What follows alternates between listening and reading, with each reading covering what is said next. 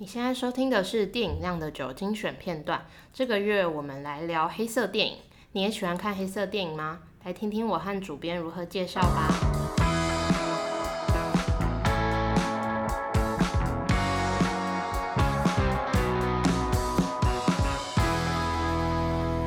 好像真正可以称得上是类型，好像也就只有黑色电影。黑色跟粉红色。对呀、啊，觉得你有特别喜欢看黑色电影？我非常喜欢诶、欸。其实一开始会看，是因为以前大学嘛，老师就是会开片单，然后要讲，就是他们可能有一堂课刚好在讲黑色电影，老师就会举例说有哪些电影是，然后那时候我就会去图书馆的资料库找来看，然后我记得我看了一部很喜欢，好像是叫《日落大道》吧，然后又又翻译成什么红红楼金粉还是什么，就那部我很喜欢，嗯、然后近近代的应该就是《Drive》，嗯，对，嗯。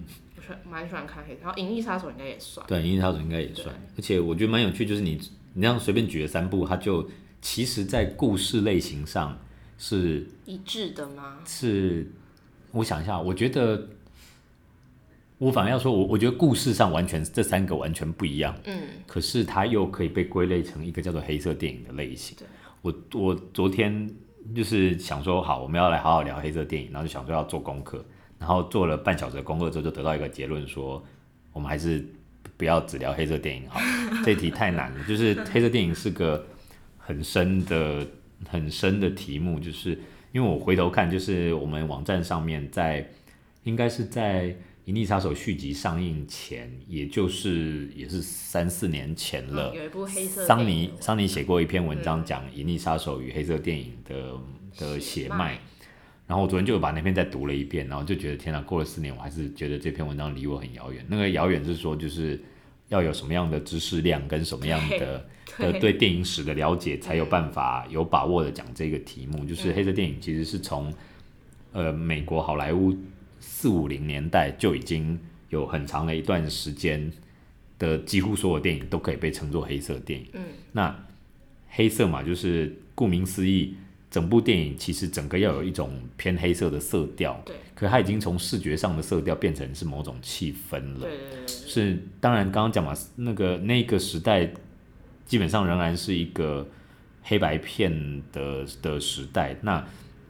电影里面会有大量的黑色，可是当黑色被当做一种颜色来运用的时候，它就代表一个未知的危险的感觉。然后那时候的好莱坞又又倾向。又又我不知道，可能跟时代氛围有关，就是想要讲那种大城市里面的危机四伏，嗯，然后呃小人物在里面，就是已经不是那种很挺拔的主角英雄，而是那种比较呃落魄的或者比较呃反，我们现在会用反英雄来形容的那种哦，酗酒的啦，或者是犯罪的啦，或者是。亦正亦邪的警探啊，或者是落魄的对 警探，然后侦探什么，嗯、然后然后可能会有某一些谜团，嗯、会有某一些悬疑的事件。嗯、那这一个其实不那么不那么不那么正派，或者是其实有一些瑕疵，或者是有一些过去的错误纠缠着他的这一个这个主角呢，他就在这一个办案以及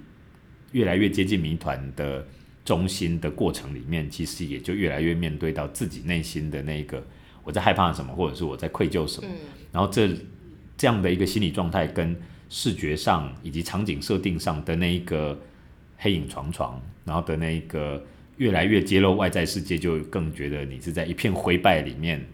好像只是努力的要找到一点点正义，或找到一点点对错，然后然后你也明知你就算在这件事情上面得到救赎了，或者是。在这件事情上面得到正义了，但这整个世界仍然是一坨混沌，嗯、这样的一种气氛就变成所谓的我我我也不敢说我这样的描述是不是是不是够完整，但是这是我对黑色电影的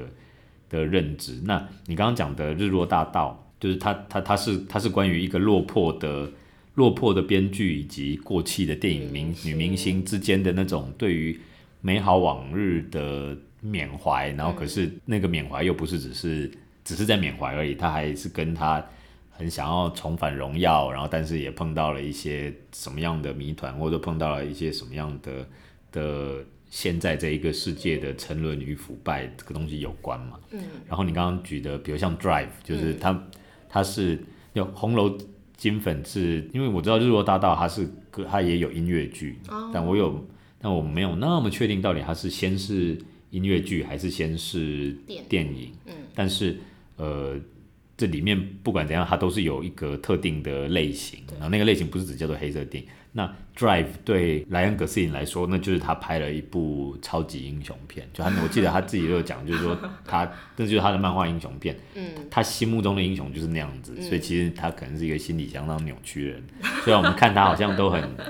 阳光帅气。嗯，那那 Drive 用那样的一个方式，然后也是有。很多的黑色跟很很多的暗影，那这一个这一个男主角怎么样在里面，就是面对自己内心的恶魔以及内心的暴力，然后然后去做他认为正确的事，然后再到呃，你刚刚说《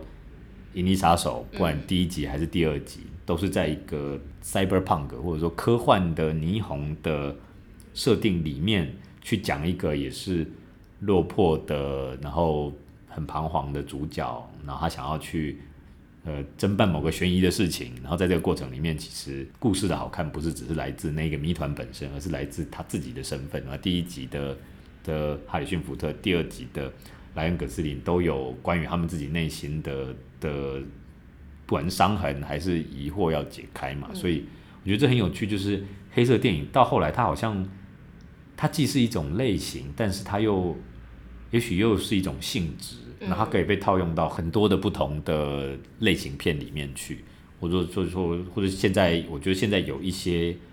影集，我不确定能不能说，比如说 Netflix 上面的几部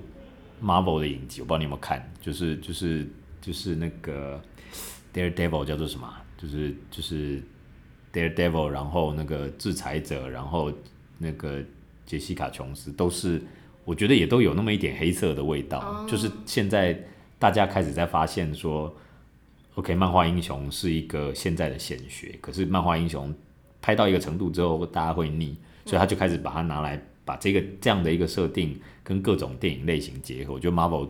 也许过去的这五年比较成功，我觉得他们开始让每一部。Marvel 的作品都跟不一样的东西结合，那那就开始守护者。对啊，对啊，对你这么说，其实蝙蝠侠搞不好更是。我觉得蝙蝠侠对，尤其尤其提姆波顿那时候的蝙蝠侠就很黑色啊，对，就是那种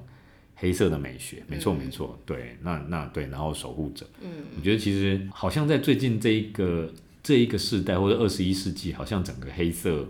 黑色这件事情好像又越来越浮上台面，是否即使已经过了。九零年代那种世纪末，但是人类依然持续都有一种绝望感，跟一种厌世。你现在听到的是我们只给会员的每月深度专题片段。如果想继续收听，欢迎到亮电影网站订阅成为会员哦。